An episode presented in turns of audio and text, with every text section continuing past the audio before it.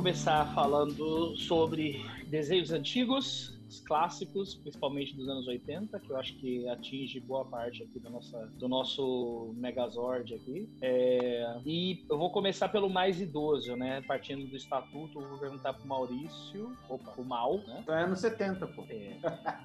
Ô Mal, qual foi o primeiro desenho que te marcou bastante dentro dos anos 80, viu? Não vá pros anos Cara, vocês me zoar, mas eu vou ser honesto aqui. Eu era apaixonado pela Chica. Faz sentido? Todos nós, todos nós. Não, eu era mesmo, cara. Tipo, tinha uma puta paixão por ela, assim. Acho que quando me perguntam qual foi a primeira mulher que eu amei, foi a Chica. Eu devia ter um, Pelo, sei lá, 8 anos, 7 anos. pelo He-Man, nada?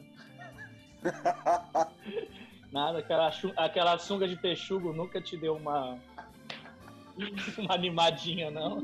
Eu achava um barato, sabe? Só que hoje eu penso quanto que aqueles desenhos eram ruins, né, bicho? Eu vejo os desenhos que minha filha assiste muito melhor do que as merdas que eu assistia. Tenho muita esperança no futuro por causa disso. Porque a gente assistia aqueles desenhos merda. Mas você hoje tem um fator de comparação. Naquela época a gente tinha só aquilo, né? Então era aquilo ou nada, né? E muito provavelmente os filhos da sua filha vão achar uma merda os desenhos que ela assiste hoje. Ah, nem sei. Mas assim, o que, que eu penso? Não, deixa agora deixa eu fazer uma justiça aqui. O He-Man, acho que foi o meu primeiro contato com filosofia ética. Porque você assistia toda ali a moralidade da história e no final o He-Man fazia toda uma reflexão cidadã da existência. O, o primeiro contato que você teve com um homem masculino. O, o He-Man, cara, eu- eu acho que assim, ele tem uma estética tonta e uma historinha meio boba. Mas ele tem, ele tem uma preocupação de formação moral, né? Por exemplo, eu assisto Gumball todo dia com a minha filha. Esses dias não, porque eu tô trampando pra cacete. Mas normalmente assiste muito Gumball. O Gumball não tem nenhuma preocupação de formação moral. O Ele tem Gumball preocupação de deformação moral, na verdade.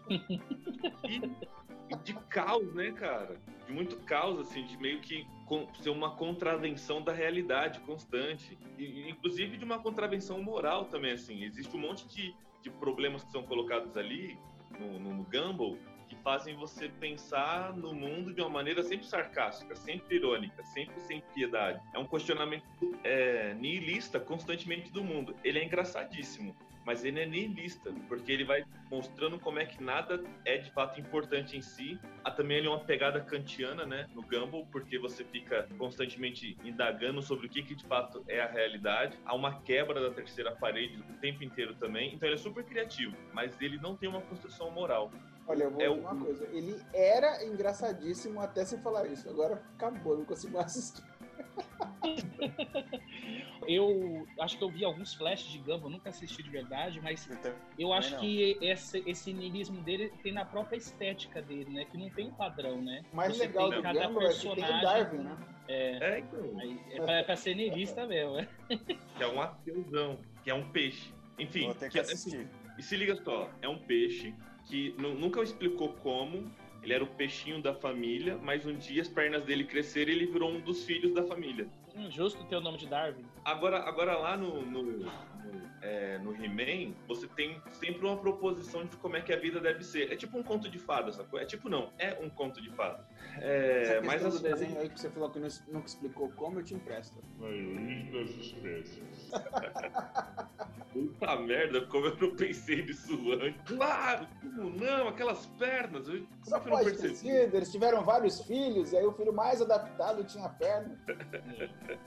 É um gato que transou com um coelho, nasceu um gato e um coelho e um peixe. E ele fala que mal eu... dos desenhos dos anos 80. É. Então, esse, Mas lá só só tinham felinos que lutavam contra o mal. Eu comecei a me falar aqui falando que quer fazer justiça com o He-Man. O He-Man tem ali uma clareza do mundo bom. É muito cristão aquele desenho, do bem e do mal. Pronto, falei o meu desenho. Mais, mais, mais ou menos, mais ou menos, porque o, o He-Man ele tira as energias dele do castelo de Grayskull, que é uma caveira do capiroto, né? Então a força do herói vem do mal, né? Se você para pra pensar. Não, você tá, você tá equivocado, completamente.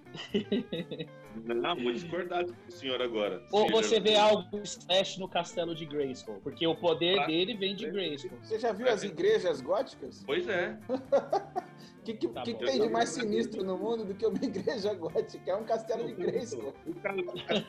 Eu- Eu nunca Eu mais vou concordo. olhar uma, uma igreja gótica com os mesmos olhos. Talvez É, Art Nouveau, talvez próximo do Art Nouveau, mas gótico não. que é a caveira, que é a caveira cinza, que é protegida por um espírito de águia, representado naquela mulher. É, é muito, me lembra muito aquele momento em que as Pomba religiões branca. pagãs, as religiões pagãs estavam se fundindo com o cristianismo, não faz vocês pensarem nisso? Pode As ser. religiões pode ser. Ou pagãs talvez- se fundiram com o cristianismo? Sim, ali É. no final do- da Idade Antiga, começo da Idade Média, ao longo da Idade Média inteira, na verdade, né? É, o Recentemente cristianismo só sempre foi uma se fugido mescla, com o né, com cristianismo. outras religiões pagãs também, né? Sempre tentou transformar as religiões pagãs e aquilo que não dava para transformar, ele associou, né? Ele se apropriou, como, como o carnaval, por exemplo? Que é, um- É, é um evento pagão de várias religiões e que o, o cristianismo transformou num, num- num próprio evento cristão, já que não tinha como acabar com aquilo, né? na parte alegórica do que você falou do, do- do castelo, ou, enfim, eu acho que tá mais ali para uma época do, do barroco, do sincretismo que era utilizado pela o regionalismo, né? É, por exemplo, de dependendo do, do lugar, a igreja ela tinha ornamentos, é, tipo aqui no Brasil tinha frutas tropicais, tinha uns que tinha até sereia, no, Na história de hoje, o esqueleto estava procurando um atalho, um caminho rápido para riquezas e poder. Talvez vocês conheçam gente assim, sempre à procura de um caminho rápido para chegar na frente de todo mundo. Mas não funciona desta maneira. As pessoas que têm sucesso são aquelas que trabalham pelo que querem. Por isso, não se enganem com aqueles que dizem que conhecem o jeito rápido. Há sempre dente de coelho. Não se deixe enganar. A maneira certa é a melhor maneira. Até mais tarde, minha gente.